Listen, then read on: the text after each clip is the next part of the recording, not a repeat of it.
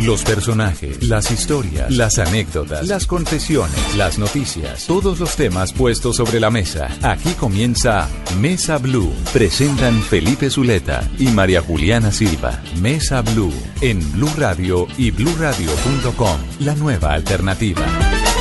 Tengan ustedes muy buenas tardes, bienvenidos a Mesa Blue. Saludamos a nuestros oyentes de Bogotá, Cali, Medellín, Barranquilla, Cartagena, Bucaramanga, Armenia, El Valle, Tunja, Neiva, Villavicencio y por supuesto a todos aquellos que nos están oyendo a través de bluradio.com y a través de sus teléfonos inteligentes. María Juliana Silva, buenas tardes. Felipe, buenas tardes y buenas tardes a los oyentes. Bueno, la voy a dejar presentar a nuestra invitada de hoy. Claro que sí, es una mujer muy estilizada, la conocemos mucho porque es una experta en modas. Yo creo que es uno, yo creo que es el, el mayor eh, ícono o referente cuando estamos hablando de moda, Felipe. Estamos con Pilar Castaño. ¿Y no has visto mi chaqueta por detrás? No, no. No, Ah. ¿cómo es? Ahora no la muestro. Ahora me volteo. Bueno, está bien. Regia, ¿no? Pues como Regia. siempre. Sí, no como le pasó un año, regia, inteligente, elegante. Pero bueno, pero hoy vamos, bueno, vamos a hablar de moda, porque tenerla usted aquí Uy, no hablar de moda va a ser delicia. dificilísimo. Qué delicia. Claro. Pero, pero hablemos de, hablemos de, de su último libro. ¡Ay! ¿que ¿Lo tenemos o no La maravilla de ser mujer. Bueno, la maravilla de ser mujer es una nota. No, no importa que no lo tengamos ¿No? porque es que pues, le tenemos al autor. Ay, Dios mío, bendito. Bueno, la maravilla de ser mujer, sí, pero debíamos tenerlo, pero en fin, yo soy una bruta.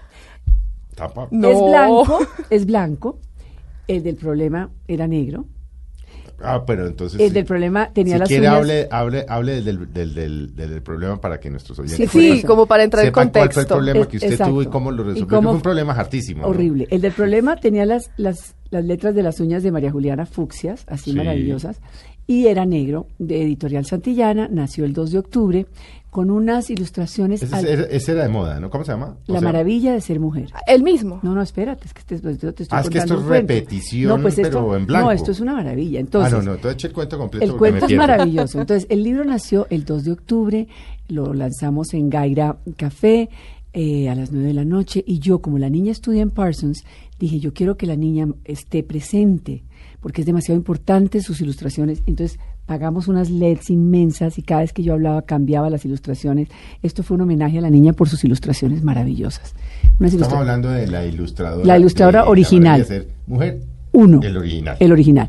Y resulta que esta niña llegó a mi oficina con un book. Cuando tú eres diseñador o ilustrador, tienes un book y lo presentas, y este es mi trabajo, un book alucinante, Felipe.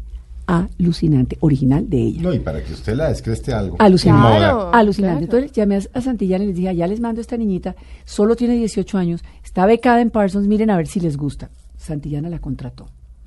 Nunca supe cuánto le pagaron, gracias a Dios nunca tuve nada que ver con el tema. La niña la contratamos y se ve, y honestamente lo digo porque soy mamá de tres y tengo una hija de 19 años, que se ve que la niña, la presión de los capítulos, empezó a echar mano de una cosa que en la juventud se llama copy-paste. Nunca se imaginó que el libro iba a salir en Vogue Nueva York. El, Vogue, el libro salió en Vogue y las niñas de Parsons empezaron a ver sus ilustraciones en el, libro en el, en el libro y dijeron, this is me, this is mine, this is mine. Ay, o sea, hubo 10 ilustradores envueltos. Gracias a Dios hubo 10, porque como cuando son tantos para la foto, no se pusieron de acuerdo en nada y no hubo mayor drama, fuera de que chillaron, insultaron. y Pero no dijeron- demandan, Pero no hubo nada. lamentar, ¿no? No, eran tres chinos. Pero, ¿no? una, pero claro, la China con la presión. Imagínate, la presión. Plagió. Plagió 43 de ilustraciones su de, libro. 87. Imagínese. Y- y bueno, ¿y usted qué sintió? Entonces yo quería morirme cuando, porque además obviamente yo me acuerdo cuando su libro apareció y las ilustraciones en Vogue Ay, por y, a- y sale semejante escándalo de que Yo no entendí. la- la- la- No. las ilustraciones no eran no, originales no, de yo la no, niña. yo no entendí y cuando me llamaron de, de, de Bogotá yo estaba gracias a Dios, gracias a Dios, ahora vas a entender por qué yo estaba en Miami, porque yo empecé a ver una cantidad de insultos en la, en la red, pero yo no sé leer estas cosas, mis hijos son los que me traducen las cosas, y entonces yo vi que entraban pero me las borraban, eso eran mis hijos que estaban borrando todo, y yo no sabía qué estaba pasando. Porque antes yo era la mala porque yo no sabía que era, no tenía nada, no entendía nada, y cuando me llamaron de la radio a entrevistarme, me dijeron, tu libro está siendo plagiado, yo dije, qué felicidad, yo pensé que eran los que vendían en los semáforos a 13 mil pesos que siempre me lo hacen. Los piratas. Los de Ciudad Bolívar, maravilloso. Y ahí, Claro. qué felicidad, ya lo plagiaron. No, era un plagio en serio. Uy, con todas las Con consecuencias todas las de la ley. Entonces hubo que retirarlo el 29 de noviembre, perdimos la venta de diciembre. El libro había salido el 2 de octubre, llevamos casi 3.000 ejemplares en menos de un mes y medio. Se están yendo como locos. ¿no? Y gracias a Dios este igual, o sea, entonces Santillana, como unos príncipes, dijeron, Pilar, tú no tienes nada que ver, tu, tu- tu contenido está intacto, vamos a hacer una convocatoria en enero, deja pasar el 2013. En enero hacemos una convocatoria nacional de ilustradores, busquemos un jurado serio y lo lanzamos en la Feria del Libro. Entonces, era Jario Dueñas de Cromos, Juan Sebastián Sabogal de Santillana, Exi, la Escuela de Diseño, y yo hicimos de jurados maravillosos 138 ilustradores. Yo nunca pensé que hubiera tantos. Bueno, me insultaron tanto que sí me di cuenta que era mucho ilustrador, pero mucho ilustrador. 138 jóvenes colombianos ilustradores. Convocaron. De moda. De moda. Que es De dificilísimo. moda, Claro. bellísimos. Ya lo, pero qué rabia no haberlo traído. Bellísimo. Julián, Román y Lina Moreno. No, pero ya, lo- ya se sabe que la maravilla es que está en las librerías. Lina Moreno es la, la chiquita paisa. Está en la Nacional, en el Éxito, está en la Panamericana, está en la Madriguera. Es un libro lindo, igualito, pero más maniable para que lo metan en la cartera porque es una guía para que la mujer se mantenga vigente. Es una guía donde yo cuento desde que llegamos al hospital y antes de que abras los ojos te ponen una balaca con una flor. Y antes de que te tomes la primera... o sea, desde el primer No, momento de la vida el antes de ponerte en la teta ya te perforan los oídos. le han perforado ya, los ya, oídos, yo- entonces sí, ya sí, la muchachita sí. quedó lista. Entonces ahí empieza mi libro y recorro todo lo que le pasa a una mujer con la moda hasta los oche- hasta los 90. Lo que vamos lo que nos va dejando, lo que vamos dejando en nuestro armario, cómo debemos ir dejando los artificios, la altura en los tacones, la llegada del pelo plateado, todo, todo, todo. Nadie le escribe a las mujeres grandes. Nadie le escribe a una Pero mujer. eso, ah, pero a ver, Pilar, hablemos de moda, que eso es un tema chévere. Eso también tiene que tener que ver con el momento en que uno está viviendo. O sea, no fue lo mismo lo que le pasó durante sus ochenta y pico a, a- a su mamá, a Gloria. Sí, murió a los 83. Sí, claro, pues, Claro. pues, yo trabajé con ella muchos años en RTI y en, y en Inravisión. No fue lo mismo lo que le pasó a Gloria Valencia de Castaño a los 50 que lo que le pasaría hoy a una mujer a los 50. A ver, ¿O no. sí? a ver, sí. A ver, es, eso, la, es, la, es la misma, Claro. es la misma gordura, es el mismo. Ah, es referido a claro, ella es la misma misma, no gordura. a lo No, que no, lo no, rodea. no. Es, es que, a ver, es muy buena esa pregunta porque la moda sí es un reflejo de tu oficio. Sí. Desde luego, que la Sí. moda comunica lo que eres, desde luego. Pero tu interior, que es lo por donde comienzas cada mañana, que es donde yo empiezo el libro. Mi libro empieza diciendo, si yo pusiera un micrófono en la mitad del planeta a las 5 de la mañana, al unísono diría lo mismo. ¿Qué me pongo? Sí, sí, en sí, chino, en, en, en pequinés, en, sí, en- sí, en sí, Abu Dhabi, sí, sí, sí, todas, sí. hasta Sí. la burka. La burka Esa es tiene la drama. pregunta diaria típica. Diaria Sí, María típica. Juliana. Por supuesto que sí, Todos los días todos los Todos días. días benditos de la vida. Sí. Entonces, ese libro le dice cuántos años tienes. Porque si tienes 18, tú ni prendes la luz. Es que, es que dormida. Sacas el legging o el jean, te me enfundas en tu jean, te pones tus Dr. Martins o tus baletas, te tiras el morral y te fuiste y te ves espectacular. Porque la juventud es ecléctica en la moda, no importa. Ah, Pero a los, a los 60, la luz bien prendida, porque ya no ves nada, No, en un culo, ¿no? Por Dios. Yo el no veo ya mi edad el- nada. El espejo, el espejo gigantesco, porque Sí, es que. y vi ojalá bien A ver, limpio. exacto, porque no ves es nada. Sí. Entonces es una maravilla, el libro recorre todas esas inseguridades. ¿Te llegó? Sí, me llegó. Entonces la adolescencia, la inseguridad de la bueno. adolescencia, todo ese A tema. ver, hagamos un ejercicio eh, para la, nuestras, eh, nuestras eh, oyentes. Y para ellos también, que aprendan un poquito No, pues también. claro, sí. claro. Claro, sí, eso Pero, es muy pero importante. obviamente, pues vámonos al tema de la maravilla de ser mujer. Eh, hagamos un ejercicio. Para los que tienen mamás que tienen, vamos a, coger un- una niña y la vamos a, Claro, a llevar a sus, hasta sus 90. Ok. Si yo soy una mamá y tengo una niña entre el día uno y el primer añito, ¿qué debo y qué no debo hacer con, con la ropita de mi hija? A ver, Ay, yo de verdad, verdad. Y vámonos así, llevemos Y- y esa yo- niña, llamémosla Rosita. Yo sé que honestamente va a haber una reacción y un revirgue ahí en, en contra, pero yo es mi opinión personal. No, pero es que se trata de eso, pues yo usted es la no, experta. yo no perforaría las orejas. O sea, tan no perforaría las orejas, óyeme bien, que le ganó mi esposo una apuesta a mi mamá.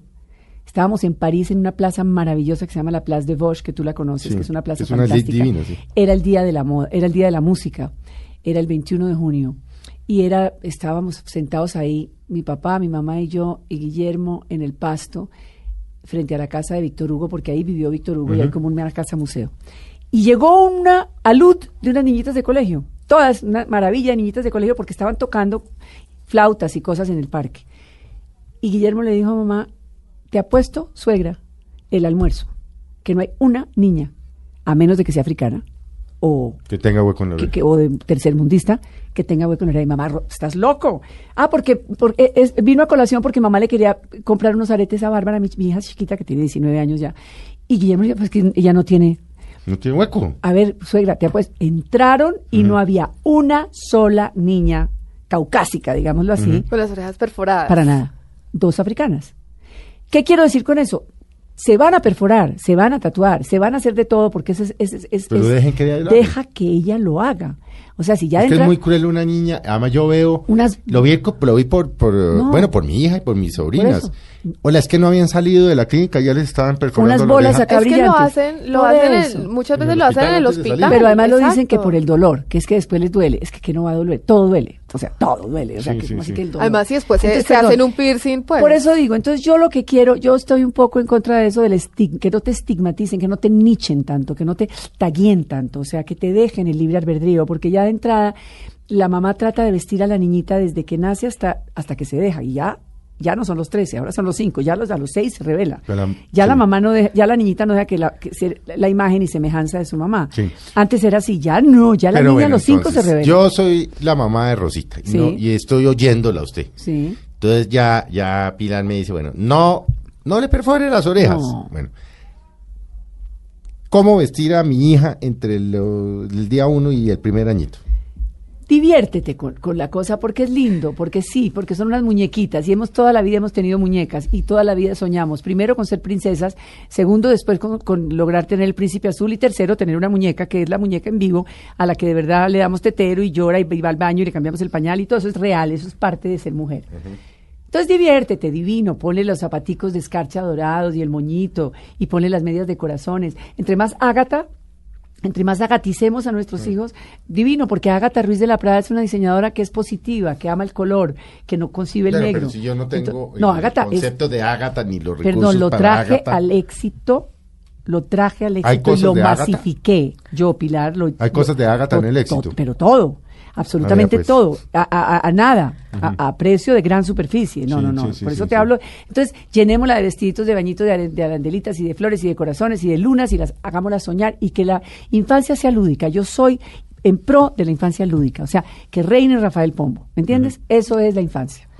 No el tema de Barbie en ese sentido, hay lúdico de lúdico. No, la Barbie sí, perfecto, pero que no se parezcan a la Barbie. Pero Ah, la bueno, Barbie, pero para tener la muñeca, no la para muñeca, vestir a no la para hija. vestir a la hija como una Barbie, no. Pues no sé, me van a matar. No, es verdad. eso. No, No, no. Yo que pues soy, digamos, de alguna manera contemporánea, yo pienso igual, yo, sí, de todas maneras, o bueno, no sé de pronto qué tan al extremo me vaya, pero entonces muchas veces yo siento que a niñas de dos, tres años ya las visten como si fueran unas niñas Barbies, de por eso 10, no, eso no. 11, 12. Déjenles vivir su infancia, que existan las arandelas. Yo me acuerdo que, todavía me acuerdo que yo lo que más adoraba era mi pulserita de campanitas. Yo tenía una pulserita de campanitas que era, era ser niña. Y uno le sonaban, la- sí, eso es lo más, eso, ¿me entiendes? No, no tratar de que avancen a, a, a- a qué van a avanzar, si vamos vamos avanzando igual, esto es como la tira de los aeropuertos, eso uno comienza y acaba, o sea, eso es así. Y eso es el libro. Y es muy agradable, me divertí mucho haciéndolo, gocé mucho haciéndolo, inspirada en el moño plateado de mi abuela, de lo, que murió a los 104 ¿Qué era años, qué? perfecta. ¿Qué era qué el moño plateado? Era una mujer de pelo plateado, con su moño divina, su bastón, sus ga- gafitas redondas, y murió de 104 años, erguida, caminando lindo, con su blusita de arandela, su suéter perfecto. O sea, siempre se quiso, se cuidó, no se dejó, que es el famoso tema de la mujer a medida que va pasando el tiempo. Y dice, ¿yo para qué? Yo ya tengo 60 años, ¿ya qué? A mí nadie me mira No, ya. por el contrario, ya- entre más viejo uno más se debe cuidar. más se debe cuidar.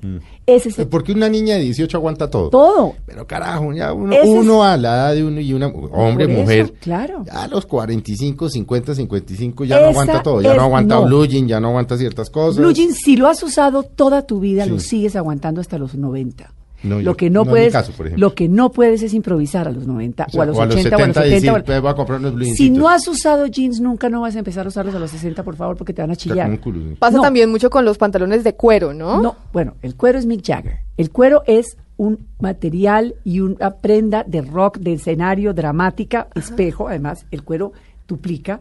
Yo uso cuero todo el tiempo, o sea, yo de los seis días a la semana uso dos en cuero para ver si logro que sea grande algo, ¿me entiendes? Que se vea algo más. Ah, carajo, qué buen dato. El cuero refleja. Ah, no, el cuero es, te duplica. La mujer que tenga un muslo grueso, una cadera grande, que se ponga un pantalón de cuero, paila. O sea, porque se está duplicando su silueta. Claro. Culo grande, Cero cuerpo. pantalón cero cuero. Claro. Vea pues, la, vea pues. ¿no? Eso es- Interesante. Entonces, Ah, entonces, a ver. en el, libro, buenísimo. en el libro les voy diciendo, vayan dejando cosas, de verdad hay cosas que sí nos van dejando antes de que nosotros las dejemos. Y una mujer a los 50, a los 60, todos los accesorios deben ser de verdad, deben ser finos, deben ser importantes. Tú, tú puedes jugar con plástico, con divertido, con Pero deben ser finos, ¿no? El hecho de que sea de plástico no quiere decir que no sean finos. No, que sean bonitos, que sean Sí, de verdad, sí. que sean que tengan etnia, que vengan, ¿me entiendes? Se pueden ser de Marruecos, ¿me entiendes? No importa, eh, pero que la cosa china desaparezca. Porque la Uy, cosa china es divertida, es ecléctica, es loca, la cadena plastificada, eh, eh, eh, amarillo neón, todos esos colores ácidos, fantásticos. Pero tú no puedes andar así a los 40 años. A los 40, a los 40 ya la mujer es un tema donde se da cuenta que ya no es el centro de atención donde se da cuenta que eh, es, es una época de cuestionamiento, ¿lo logré o no lo logré? ¿Logré mi carrera o no la logré? ¿Logré mis hijos o no lo logré? ¿Logré mi matrimonio o no lo logré? Ahí es lo lograste o no lo lograste y ahí te haces un autocuestionamiento complicado. Pero yo en el libro digo, eche para adelante, está divina, está espectacular, ya sabe lo que quiere y sobre todo sabe lo que no quiere.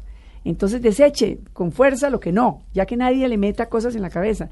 Es eso el libro, es una guía para querernos cada década que va pasando. Digamos, entre el primer año y, el- y los 10 años, Sí. por ejemplo, Uy, ¿cuál tenaz. es, cómo, cómo es el acercamiento de las, de las niñas, pues, ¿Cómo es el a la moda? de las niñas a la moda? Esa Te voy, a- es te una voy a buena explicar, pregunta, María te voy a Juliana. explicar, María Juliana. Tú naces con piel de durazno, Mm. plana, limpia. Sí, y pierna perfecta. empiezan a los 10 años a cambiarte la piel y te empiezan a salir una cantidad de cosas, volcanes llenos de cosas rarísimas que tú no entiendes, entonces te los espichas, entonces ahí te lo estás triplicando. Te dicen que te duermas maquillada en la televisión, que uses asepsia y que eso, que te duermas, una cantidad de cosas rarísimas. Las blusas empiezan a, no cerrar, empiezas a sentir que todo te aprieta y te lleva tu mamá a un almacén de la mano a los 11 años y te dice, esto que te voy a poner hoy, te lo vas a poner toda tu vida. Estamos hablando del Se brasier. llama el brasier. brasier. Y tú ves una prenda y dices, ¿qué? Toda tu vida, si quieres hasta dormida, dependiendo del tamaño de la copa. Piénsame. Fuera de eso, te empiezan a salir velos, vellos por todas partes. Vellos debajo del brazo, vellos Mm. púbicos, vellos en las piernas, vellos en los brazos. Tú dices, la guerra, o sea, ¿qué, qué pasó conmigo? Pero a ¿En ver, qué qué sí, me volví un monstruo? yo era una muñeca, Sí, es lo sí, que sí, pasó. sí, sí, y a eso súmale el ciclo menstrual. La Entonces, menstruación, ya, ay, no, uy, entonces, sí. yo ya- ya- entonces te meten unas toallas en la mitad y empiezas a caminar como tu hermano mayor. Sí. Dices, a ver, aquí, ¿esto es ser mujer? Por eso el libro se llama La maravilla de ser mujer, porque entonces a pesar Qué de todos, de, de aproximación. a pesar de todos esos horrores, entonces, ¿qué hago? Le escribo a la mamá ahí y a la hermana y a la tía. De ustedes depende darle la mano amiga y amorosa a una niña a los 10 años, 11 años, 12 años para que se quiera el resto de su vida o, Mm. O se para que se odie el resto de su vida. Y proteste por la menstruación y por- depende. proteste por la teta, depende proteste por la que ustedes le depilación. expliquen Sí. cómo Sí. es el rollo, que el brasiercito está divino, de, de un material noble y delicioso de algodón ideal, que no lo empiece a odiar, que no le pongan una cosa aterradora que la oprima, que la constriña, que la restrinja, no.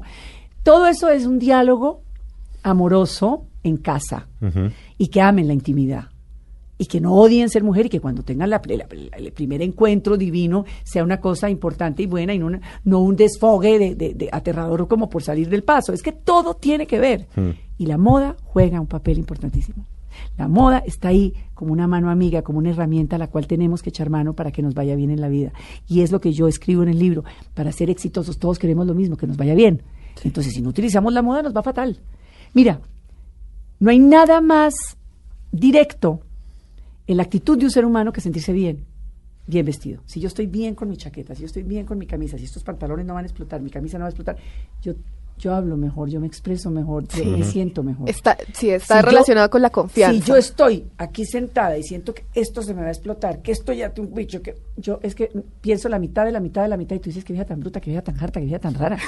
y es la blusa, el brasier o la chaqueta, o el panty o la fajita. No, en serio. La gente no, piensa en eso. no, no, no, sí, eso funciona así. Pero, pero, a ver, eh, ¿qué tan, ¿qué tan a la moda puede estar uno cuando no tiene recursos económicos? Total. Mira, mi caballito. Estamos hablando, obviamente estamos hablando de, pues, de las personas que viven en las ciudades. Pues, Mi- esto- mi caballito- El campo es diferente, ahora hablemos también de la Sí, moda en el campo. claro, eso claro. tampoco es dejadez. Es maravillosa. La moda en Sí. el campo, hay un corto al cual los invito, que Mm. se llama El Camino de la Lana. Está en todos los cines Colombias del país. yo pensé que iba a estar todo el mes de mayo y todo el mes de junio, pero ahora me dijeron que no, que es del, que estuvo del primero de mayo hasta el 15 de Y, junio y ahora empieza el primero de junio. Sí, está en internet. Se llama El Camino, de, la lana, de la Lana. El Camino de la que Lana. es el resultado de mi incursión en el campo desde hace ocho años con los campesinos y los diseñadores. Yo he llevado diseñadores desde hace ocho años a que su know-how y sus computadores los mezclen con los telares, y el- la esquilada y la, y la hilada y la tejida de la lana. Y lo que vas a ver en ese corto de ocho minutos es el resultado de que puede haber moda en el campo maravillosa y puede salir de ahí y exportarse y pueden vivir de eso y, y vivir bien. Bueno, ese es un punto. Yo trabajo hace seis años en grandes superficies dictando conversatorios de moda a mujeres. El éxito, fundamentalmente, En el éxito. sí. Y yo lo único que he logrado ahí es que metan con el litro de leche y la libra de carne la camisa blanca, el pantalón negro, el legging, el topsito de flores o la chaqueta negra. Llegan a la caja, siempre hay un descuento textil porque más del 40% del producto del éxito es textil, entonces se pueden dar el lujo de hacer buenísimos descuentos, de vender prendas a, a precios maravillosos. O sea, una camisa en el éxito a ti te puede costar 49 mil pesos unos pantalones 69 mil pesos. O sea, estamos hablando de que no es un tema de bolsillo, sino de creatividad y que los puedes meter en la canasta familiar. Y además es muy Mi variado, es- ¿no? No, y que los puedas meter en la canasta familiar. Entonces, moda de boutique. Moda fashion, porque es que estamos personas como yo detrás de una de un empuje, viajando, comprando, haciendo que de verdad el producto sea de, no de desecho, no de pésimo.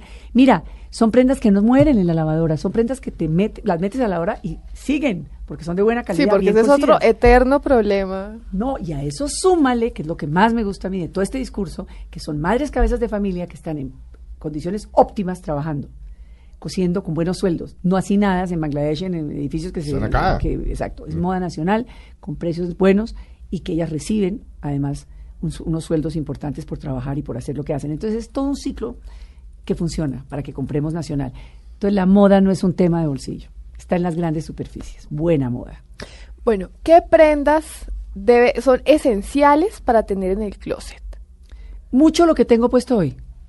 Ajá. Tú tienes que tener, tú tienes que partir de una cartera negra. Una cartera negra, siempre, esta no, esta es una cartera óptima, pero una cartera negra. No, pues esta es Esta, la cartera. esta es la car- eh, una cartera. Sí es la Pero cartera, porque de tengo dos entierros, gracias. Entonces, No, como no voy digo, para no, dos no, entierros, pero entonces. Pero está muy bonita. Pero como voy para dos entierros, entonces saco la cartera. Entonces, tanto que mi marido me dice, "Time, Time, tu cartera, todo lo que se baste para tener esa cartera y la usas solo para entierros, ¿no? Qué cosa tan desgraciada. Ah, bueno. Pero es verdad. Así es. La cartera negra para los entierros. Ajá. Para tenerla siempre, parte, una mujer elegante debe tener una cartera negra. Luego enloquécete con todos los cambios de carteras, de colores, de plásticos, divertidas, transparentes, lo que quieras, porque es el arte ego de la mujer, porque aquí va todo lo que atesoramos en la vida, es nuestra cartera, o sea, todo. La complicidad de las tarjetas, que compramos calladas y nadie nos ve, nuestras fotos adorables de nuestros hijos y el hombre que amamos, las llaves de la casa, el celular, el maquillaje, aquí está todo. Mi personalidad está aquí. Y la tuya en la tuya. En la cartera. Claro. Todas tenemos aquí. Entonces, una buena cartera, yo parto de ahí.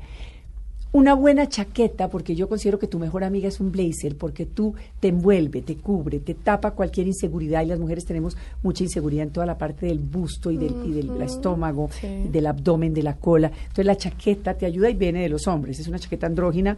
Estas solapas te alargan el torso, entonces te ayudan. La camisa blanca te aliviana, te ilumina. Truman Capote decía que te hacía ver fresca y con olor a limón, eso es verdad. La camisa blanca, yo parto de ahí.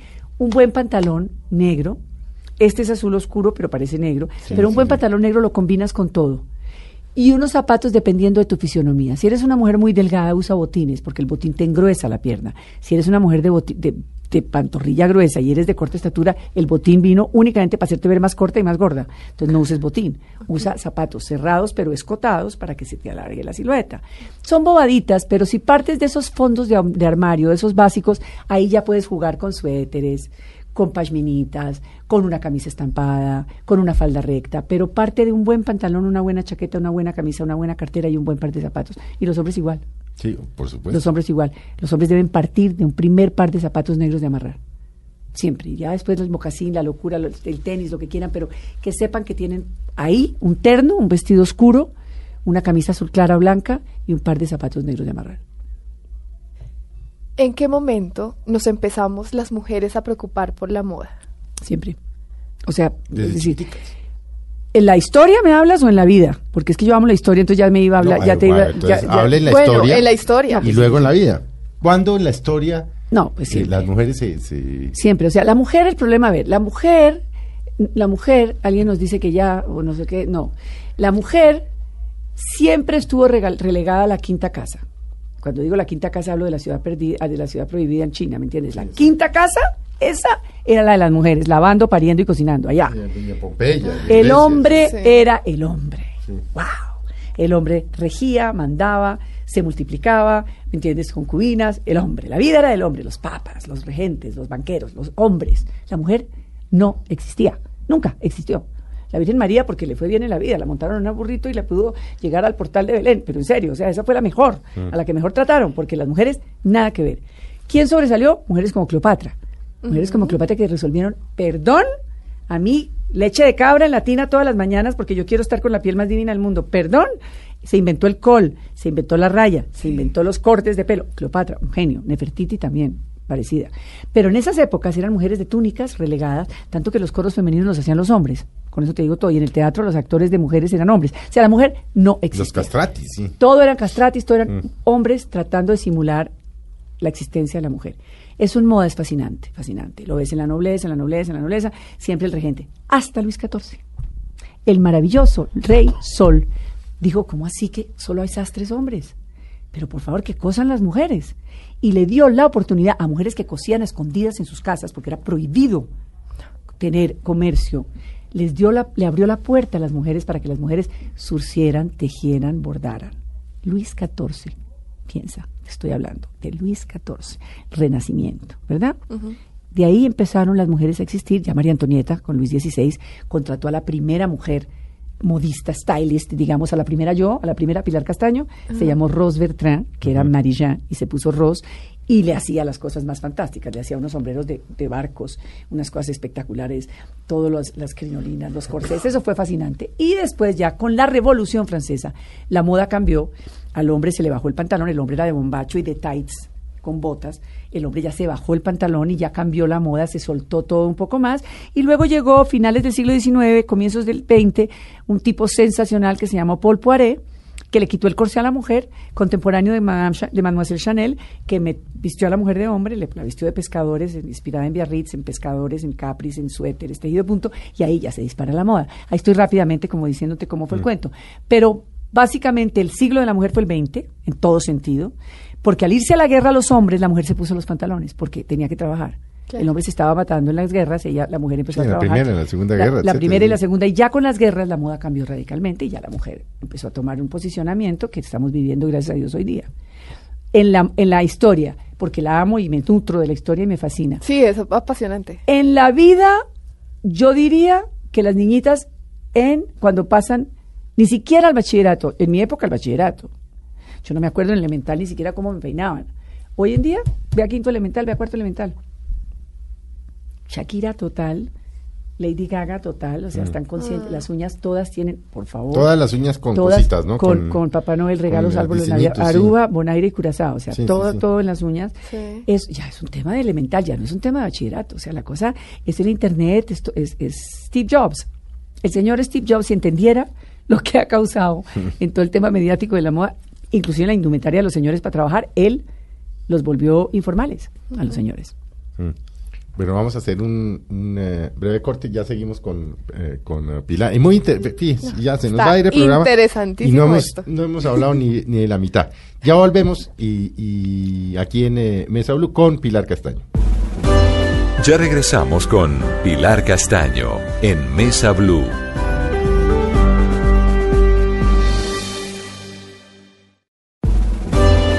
Continuamos con Pilar Castaño en Mesa Blue.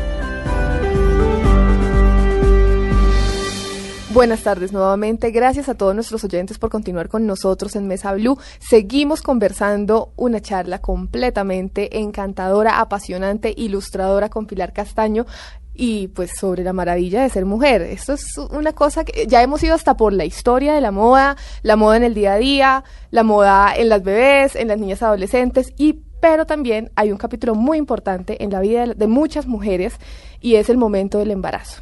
El desdibuje. ¿Cómo Por vestirse ejemplo, en el ¿cómo embarazo vestirse en el Des- embarazo? dependiendo de, del mes a mes? Es que es el desdibuje. Entonces te explico. Yo el capítulo no lo puse el desdibuje porque dije, me- no me compra nadie. y no Primero que todo, Pilar, Sí. ¿cómo obviamente la pregunta se la hace un hombre porque las mujeres que ya han sido mamás pues lo saben.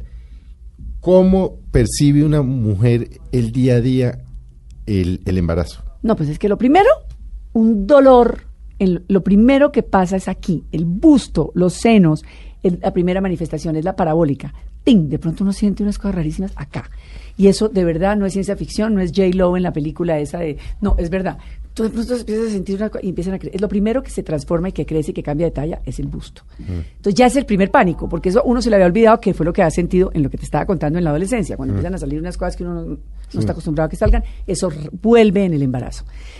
¿Qué pasa? La mujer pierde, el se le mueve el piso por dos razones. Le cambia totalmente la fisionomía. Tiene un ser humano adentro. Es que eso es como de ciencia ficción, perdón. Es que tiene No, un no, ser. yo no puedo es que, pensar en nada a ver, más, Es eh, que, a ver, piensa en una indigestión tú, piensa. No, no, no, piensa. yo no puedo Bueno, pensar en nada más. eh, yo no- Aterrador. no, no, por eso, aterrador. por sí. eso, Claro. entonces, aterrador. Entonces tú tienes un ser humano adentro que está cambiando por, por minutos, por segundos, pero tú sigues siendo la misma. Ok, entonces ya es la naturaleza, es eh, divina, es una maravilla, entonces empiezas a- a- a agrandarte, tu cadera a ensancharse, tu piel a cambiar, empiezan unos calores, unos, unas cosas rarísimas, el pelo empieza a caerse, empiezan a pasar una cantidad de horrores y de cosas aterradoras Horrores. pero das a luz y nace esta criatura maravillosa. Tú eras hippie antes de quedar embarazada. Empieza tu primera pregunta. ¿Puedo seguir siendo hippie? ¿Puedo seguir usando estas faldas mías colorinches, estas blusas gigantescas campesinas, estas sandalias mías? ¿Puedo? O, o- o será que? Claro que sí. Claro que sí. Sigue siendo lo mismo que eras y más. Mi tema no es la indumentaria. Mi tema es tu físico. Tienes la responsabilidad de volver a recuperar lo que eras antes. Tus 65 kilos o tus 45 kilos o tus... eh, ¿Me entiendes? Lo que pesaras. No dejarte, porque la mujer tiende a dejarse, a no es que soy mamá, a no es que perdones, que yo tengo que... No, señora, nada que ver. Comiste por dos durante nueve meses, tuviste todo el tema de la salud pensando en el bebé que estabas gestando durante nueve meses. Ahora viene tu hora. Cuidarte, recuperarte, hidratarte, volver, porque el hombre te está esperando. Entonces ya la- te perdió. No solo, ya no perdió la atención, porque ahora toda la atención está en el bebé y no en él, sino que además la señora con la que llegó al altar, con la cual conquistó, a la que le coqueteó, a la que enamoró, Ya ya, no es otra. existe, claro. Esta, esta, esta no puede ser con la que yo me casé hace un año y medio, o hace dos años, o hace tres años, no puede ser. Tenemos la obligación no solo de ser felices, sino de recuperarnos y reinventarnos cada mañana, divinas. Duro, sí. Mucho pilates, mucho ejercicio, mucha bicicleta, mucho caminada, bajarle al azúcar, a, los, a, la- a todos los horrores que de verdad hacen daño, pero tienes que volver a ser la mujer espectacular, Pero atractiva y, coqueta que perfecto, fuiste siempre. y, y la gran mayoría lo logran. Porque uno, pero uno lo A ve, ver, o yo, yo- por lo menos lo he visto, por ejemplo, con, con nuestras colegas y amigas, por ejemplo, pero porque se deben estar con un... te- en los dos últimos años, por ejemplo, con Mabel Lara y con, y con Vanessa, Vanessa La de la Torre, Torre, sí. que obviamente pues las vimos aquí reventadas. Por eso, si tienes... La pobre Mabelita no, me mucho el último mes es que no podía ni Sí, musitar. pero si eres una niña del Y- común y- y- que no y sale... llegó de su licencia pero divina. igualita. Pero si eres Hasta- una y lo niña, mismo con Vanessa. pero si eres una son niñas públicas, son niñas que se deben a un trabajo mediático. Pero si tú eres una señora del común, una niña del común, graduada de una universidad que tiene un puesto que está Pero ¿por qué quedarse con un cuerpo que no es el de uno? porque no tienen disciplina y ahí hay un tema de disciplina que tienes que adquirir por obligación. Mm. Pero de verdad, como, como tomarte un jarabe. Tienes que recuperarte, tienes que tener esa energía, esa vitalidad, esa esperanza, ese sueño y hay que soñar siempre. Eh, Yo, eh. yo siempre digo que los sueños no se pueden quedar en la almohada y en las cobidas. Yo sé que estamos hablando de No, moda, de que usted no es psicóloga, pero No. usted es mamá. Tres veces. ¿Tiene que ver eso de la depresión postpartum con que se ven horrorosas? Claro, únicamente con eso. Es que tú no puedes creer lo que te está pasando, es que todo cuelga, todo es fofo, todo es fluffy, todo, todo, todo pende. ¿Cómo así? Y la ley de la gravedad no existe, claro que existe y la puedo recuperar, porque la ley de la gravedad lo que me está recordando es que todo cae. No. Primera consejo de mamá de tres, de verdad, dar. Amamantar es lo mejor para el cuerpo, porque todo se restringe, todo vuelve a su lugar. ¿Ah, sí? Todo. Si tú está, es impresionante.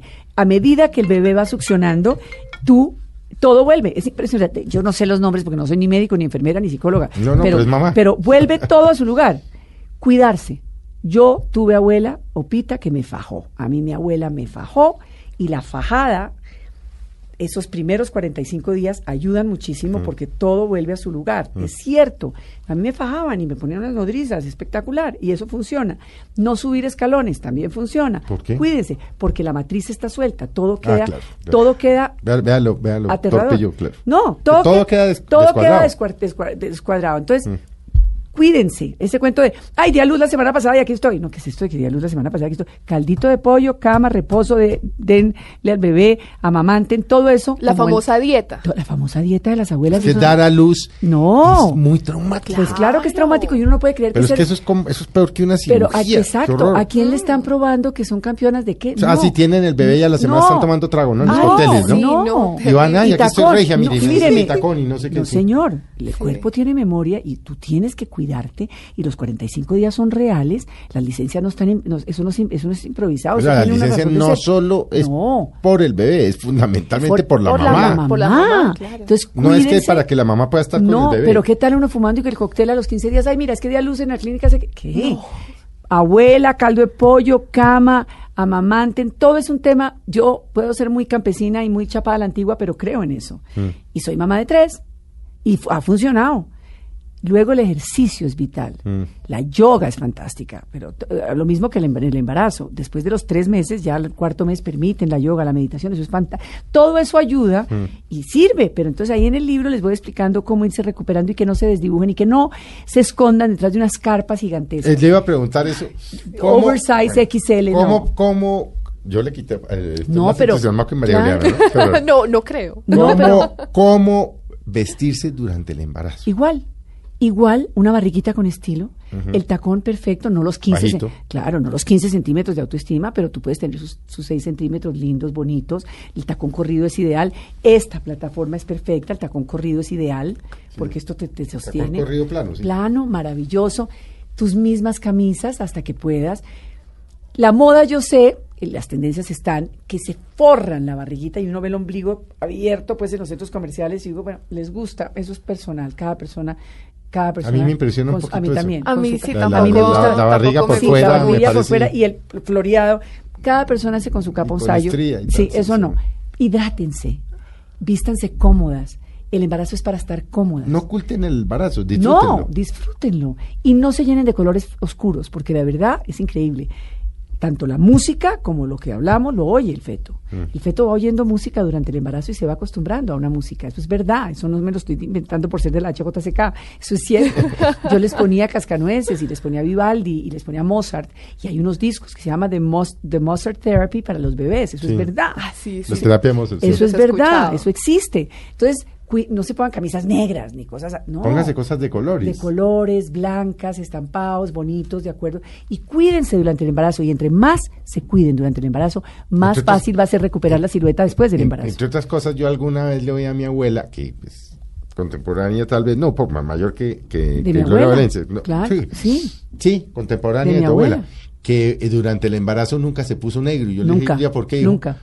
Me dijo, pero ella me dijo por una razón más práctica de la que yo pensé, me dijo, porque la tinta del negro es hecho con sodio. No, sé porque qué. está lleno de químicos. Y de negro, químicos, claro. y eso se absorbe y afecta al Claro, bebé. claro que está lleno de negro. Es más, Nunca, ella el dijo que negro, nunca durante ese embarazo pues abuela sabia, es que las abuelas eran sabias. Sí, es que yo debería escribir son, el próximo libro, son creo que va a tener que ver las cosas que mi mamá nunca me dijo, pero mi abuela sí, Sí. de verdad. No, en serio, las abuelas eran sabias. Es tan impresionante lo que está diciendo Felipe del Negro que yo en mis conversatorios le digo a las personas, cuando compren oscuro, compren lo fino. El negro es lo primero que delata la ordinariez. Una prenda negra tiende a tener muchísimo más elaboración. Y lo que más se brilla, lo que más rápido se brilla es una Más mala tela. es la- es la el mala negro. tela negra. Lo- El negro, la ordinariez. El pantalón negro compra lo fino, el zapato negro compra lo fino.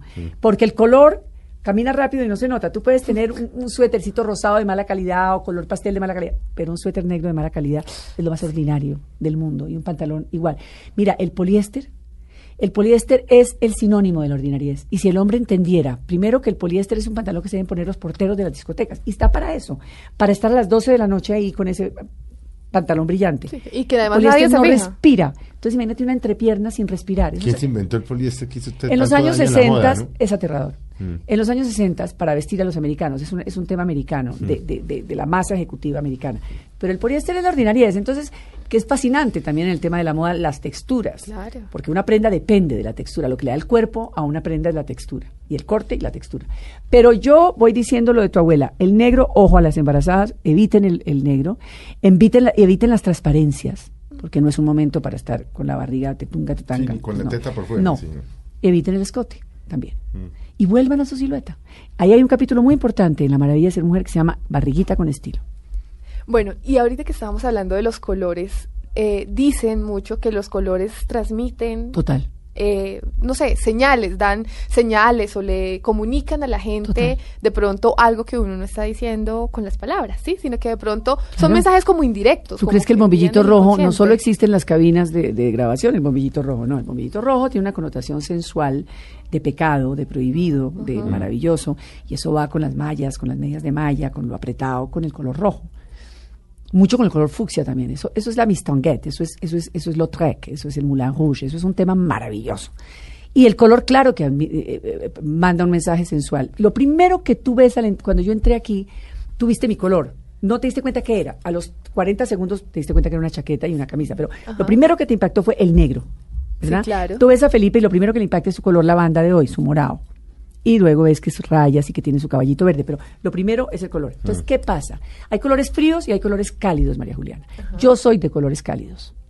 Yo soy de- ¿Cuáles son los colores cálidos, te los pones al lado y hay colores otoñales, el naranja, el morado, el rojo, el azul Klein, son colores que dan que te dan Brillo. brillo. Sí. Hay colores fríos como el gris, el gris perla, el blanco. Y a mí esos me Eh, eh, son colores fríos, pero hay personas a las cuales, mira, una mujer negra de la costa, una, una morenota de la costa, si se quiere ver más clara, se viste de oscuros, de colores cálidos. Si se quiere ver más, bl- más negra, se viste de blanco. Tú ves a las Claro. negras vestidas de blanco Ah, y ves a la negra Claro, vestida de negro y se ve mucho más clara. Mucho, hay Claro. mujeres que quieren verse más oscuras todavía más, Sí. se acentúan con los colores. Pero nosotros, los caucásicos, somos de tres colores: amarilla, rosado y oliva. Y aquí estamos los tres colores estamos, en sí, cabina. sí, el rosado soy yo, ¿no? Algo así para los que nos están oyendo. totalmente rosado. Y la amarilla es La amarilla Juliana. soy yo. Tú eres amarilla y yo soy oliva. Mm. Entonces yo no me puedo poner nunca un camuflado, un color caqui, un color verde porque me mato. Y si yo hubiera entrado aquí ahorita de verde oliva, ustedes dicen, ¿qué le pasó a Pilar? ¿Alguien le pegó en su casa? o está, algo, está, algo no está funcionando en la vida de Pilar, pero es el color. No hay colores malos, sino mal combinados. Nosotros tenemos la obligación por las mañanas de ponernos la prenda al lado de la cara y ver si nos está matando o no. El presidente Santos es rosado. El pobre presidente Santos, cuando se pone una corbata roja o naranja, parece que le acabara de colgar a Uribe. Y no ese es el tema, es el tema de lo que está próximo a su garganta. A su- a su se piel, pone claro. gris perla, se pone beige, se pone verde, lavanda, azul, se ve descongestionado porque es rosado. Entonces no me uses tus rosados. Piensa dos veces porque te vas a congestionar en la nariz y acá. No, yo no tengo nada rosado. Ah, ¿ves? No, porque te vas a ver como un cupcake. Yo no había pensado en eso. sí. No, pues. Yo no tengo nada rosado. Y no, tú pues, no nada por amarillo porque el amarillo te va a hacer ver endémica, te va a hacer ver Claro. hepatítica, te vas a ver con la bilis revolverada. ¿Para qué? Porque tú eres amarilla. Claro. Olvídate de los amarillos y de los naranjas. No. O sea, ya el, el consejo es, si se van a poner un suéter, mírenselo frente a la cara y diga, esto me resalta la cara o El no me blanco, al resalta. espejo. el claro. blanco. El blanco es impecable y para el todo. y el negro son neutros porque aquí no hay color. ¿Ves? Esta es la negación del color. Mm, Blanco y negro, la negación Sí. del color. Por eso, es una maravilla. Esto no hay posibilidad que se le vea mal a nadie. No hay posibilidad. ¿Por qué crees que Mademoiselle Chanel uniformó a todas las mujeres con el vestidito negro? Que para mí es la epítome de la elegancia. Primero porque eran ricas todas y llenas de joyas. Ella era huérfana y no tenía una joya partida por la mitad. Entonces ella se inventó la resina y la bisutería. Ella se inventó las perlas de mentira, los brillantes de mentira. Pero Chanel. Chanel. Ella se inventó todas las joyas de mentira para burlarse de las ricachonas de la época, de todas las Vanderbilts, de todas las mujeres. Y dijo, y las voy a uniformar como viudas sicilianas a todas. Y las, y las uniformó como viudas sicilianas a todas hasta el sol de hoy día. No hay una mujer que se considere elegante que no tenga un vestido negro. Y eso todo se lo inventó Mademoiselle Chanel. Desde su orfanato no, ya después ya ha salido del orfanato, ya había cantado en los bares, ya había hecho de todo, pero muy inspirada en las monjas que la crearon del, del convento y muy inspirada en lo que le hace a una mujer la línea bien recta de un vestidito negro. ¿Por qué el negro se identifica con muerte, con luto? Por duelo. Porque Por es- duelo, ¿por duelo, Pero- porque esconde las formas. Porque tú realmente. A- menos Sofía Loren, pues tú veías las, las, las películas de Sí, Sofía no, Loren divinas, Sí. Sí, sí, de sí. Fellini y de Visconti vestida de negro, pero es que le ponía un escote bandeja que uno se quería morir con Sofía Sí, Loren, sí, pero sí, sí, sí. es la única excepción. Pero ¿cuál es No, el y Anita origen Ekberg también, en la en moda? la ¿Cuál es el origen del, del negro y que, el duelo? que, que transforma, que, que camufla, que, que te vuelve invisible. Entonces realmente, ¿me entiendes? No, no, no es protagónico. Entonces tú es una gran mancha negra que va de acuerdo con la tristeza, con la, con la negrura, con lo sombrío de lo que estás sintiendo por dentro, ¿verdad? Es como una traducción de- del interior hacia afuera. Tú, no, tú, tú puedes ser una mujer vestida de negro con una vida colorida, pero en el momento de estar en un funeral, tú estás con, con, con un tema estricto. Pero con- es mal visto que una Sí. viuda, recién viuda, se ponga un rosado, un amarillo, Sí, claro. un verde. De ahí, de ahí la viuda alegre. Mm. La- lo de la viuda alegre eran colores. Pero no es mejor ser una viuda alegre en el sentido de la moda que, una viuda triste. No porque tú puedes ser una viuda alegre, muy alegre, pero, pero por fuera tu vestidito negro y de verdad te juro que llevar tu vida muy colorida, pero pues estás con tu vestidito negro. Yo ¿Por sí cuánto creo... tiempo? ¿El negro? Sí, el luto, Sí, sí, el pues luto. estoy No, yo sí creo que ese es, saber, yo, creo que ese es un tema... Es un tema del alma, ¿no? Es un tema sentimental. Cuando usted se Es sienta en de capacidad de volverse a poner sus es un, es un tema de sentimiento. Yo sé y conozco muchas mujeres que duraron con su camisita blanca y su suéter, o sea, la camisa blanca ya era el color. Sí. El suétercito negro y la camisita blanca porque no aguantaban el dolor de la tristeza del hombre que se les fue o de la, ¿me entiendes? O el es un hijo, tema el- muy sí. personal, o el hijo que tal. Bueno, eso hijo. sí, ahí no se vuelve uno a poner un color. Pero Dios tú- mío, tú no puedo miras- pensar en nada. No. Pero tú sí, no. miras a estas mujeres que me han quitado a mí el sueño, yo llevo de Las verdad, mamás de las fundación. mamás de fundación. Ay, no, ni me diga que Sí, yo pero llevo- no, yo, no, Micho, Mm. pero tú las miras y las oyes hablar. Y son unas mujeres que llevan ya el dolor por dentro, todo el dolor. Mm. No solo lo que les acaba de pasar, sino la vida. Tú la- les ves el pelo, las vestimentas, todo. Ahí el negro no existe, por ejemplo. No existe, ¿no? No, es un tema, es tan grave lo que les está pasando que el color, no, no, Micho, no significa nada. Es, va- trasciende, es mucho más allá. Claro. Es muy impresionante el tema. Pero yo creo que el negro está con la con el luto porque es estricto, porque es ceremonial, porque es de respeto y porque te uniforma y te vuelve invisible y entonces lo importante es lo que está sucediendo. Yo lo veo así. Claro. Bueno, otro tema que a mí personalmente a veces me quita mucha cabeza son los accesorios. ¿Cómo combinar los accesorios? ¿De qué depende? Eh, Pues lo tienes muy bien craneado tú, porque tú tienes cara larga como yo, y las mujeres como tú y como yo, que tenemos cara larga, tenemos que usar topos. No podemos, yo me moriría por esos candongas y por esas cosas largas, no podemos porque nos vemos infinitas. Y tú con tu pelo largo. Entonces tú ahí tienes tres aciertos. Podrías acortarte tu collar porque eres delgada. Entonces, una mujer cuando baja la cadena o el collar, le pasa el busto, es para alargarle el torso. Tú no lo necesitas, pero daño no te hace. Una mujer con peso fuerte hace lo que tú estás haciendo y se está ayudando porque se está verticalizando. Y todo lo que sea vertical te levanta del suelo, ¿no? El topo ideal porque te está dando redondez a tu óvalo de cara. Pero tu pelo largo ahí tienes que te, podías llevarlo un poquito más corto para que Sí, no te veas tan larga, María Juliana. ¿Entiendes? Pero esos Ay, luna- ahorita cojo el hecho tijeras. pero, eso- Y de- pero esos, esos lunares que tienes en el suéter de azul Klein es Ajá. perfecto porque es- yo, yo te veo muy acertada. ¿Qué le estoy Y diciendo? baggy negro, ¿no? Por eso. Y bota. Perfecto. Sí. ¿Qué le estoy diciendo a las mujeres en este micrófono? Que si tienen el óvalo de la cara redondo, se ayuden con el corte del pelo largo, porque el, el óvalo redondo y el pelo largo, ahí es- hay un equilibrio, y usen aretes largos porque hay un equilibrio porque la carita está redonda. Claro. Que se olviden de las gafas de John Lennon redondas, que todo sea cuadrado o gato gato hacia arriba para que la carita redonda se vea más grandecita y no tan si tienen cachetes que se olviden de la capul que se olviden de las y que más bien se hagan capitas alrededor del cachete para que haya movilidad alrededor del rostro. Que si tienen el óvalo como el mío y como el tuyo, largo, se acorten y pueden abrirse la camisa si tienen óvalo, pero nos, nos funciona más todo lo redondo. Nos funciona más todo el cuello de tortuga porque somos largas. Eso es lo más importante, que conozcamos el óvalo de nuestra cara para el pelo que llevamos, para el corte de pelo y para los accesorios. Una mujer sin cuello no puede anudarse alrededor del cuello, ni puede usar bolas grandes porque se, le cantan un villancico, se ve como un árbol de Navidad, ¿me entiendes? Sí, claro. Una mujer... Eso que se ponen, sí, Sí, no, que no se. Y se cosen no, unas pashminas no, que no hay-. Y no hay cuello, se ve mal. Y eso, se- y eso funciona para los hombres también. Es que la elegancia del hombre está en el cuello. Sí. El cuello de la camisa define el arte sartorial de un señor.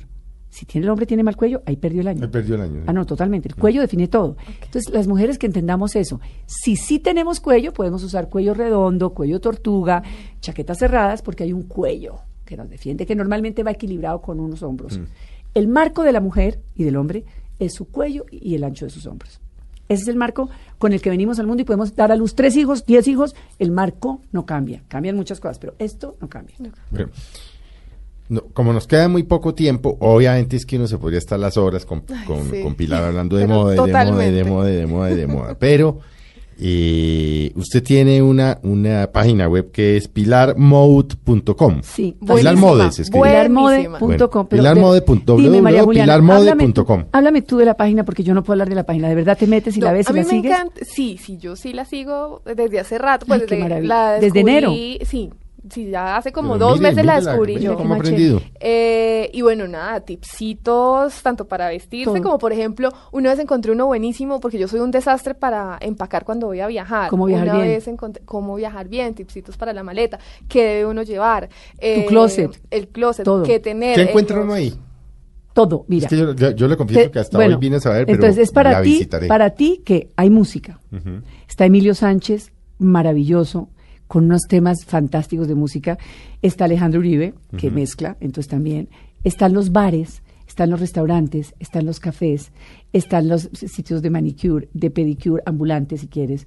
Está el andariego, por ejemplo, que es un que es un food truck que va por toda la ciudad. Entonces, si lo que quieres es comida bien hecha, hecha a la carta, pero andariego, te dice, se le tiene. Están los distintos colores del pelo y por qué se están pintando las jovencitas estas, estos chocks de colores para de puntas de colores, ¿qué está pasando? Están los accesorios. Está todo. Hoy se murió, esta mañana se murió Samuel Cherasi, que era un gran fotógrafo. Entonces, hoy la foto del día es Samuel y su gran foto del Carnaval de Barranquilla. Ayer era Margarita Rosa, porque me alucinó Margarita en Marruecos, entonces la saqué, me pareció fantástico todo ese tema de Margarita Rosa. El día anterior era Audrey Hepburn, porque hab- hablo de los textiles, de las pañoletas, y, y la importancia de que una mujer entienda la importancia de un textil en una mujer lo que, y el hombre. O sea, el textil es para la mujer lo que es la corbata para el hombre. Y entonces todo el día me encuentras, todo el día me encuentras. Hoy, hoy, hoy la- el home está con vinos, el home está con Giselle Bunchen, porque es espectacular que haya eh, este- esta mujer polifacética, camaleónica, fantástica.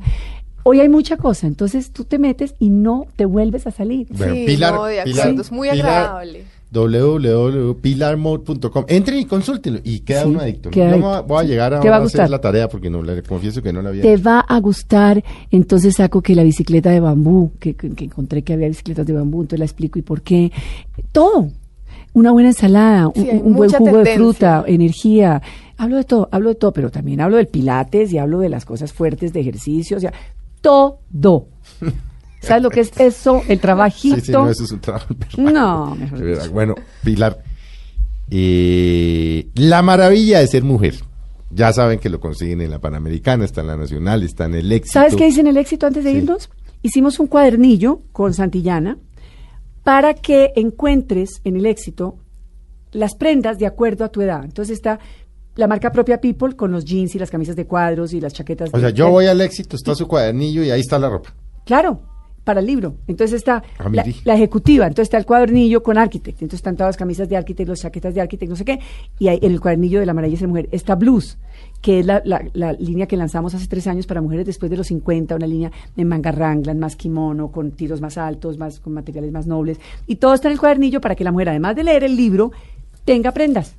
Escoja. Sí. Diga, aquí, aquí Sí. está, aquí está. Bueno, Pilar, muchas gracias. Ay, a ustedes, María No, Juliana y qué Felipe, por esta invitación. Bueno. Cuando quieran, vuelvo. No, no, No, yo pero tengo, por pero es que con supuesto Pilar que vamos. estarse las horas enteras. Bueno, ustedes, muy, muy buenas tardes. Los, pe- los esperamos, entre otras cosas, mañana a la una y media en Tacones sobre la mesa con nuestras amigas, colegas y locas, con Flavia, con Alexandra, con eh, Juanita. Y bueno, tema interesante. Tengan ustedes muy, muy, muy buenas tardes.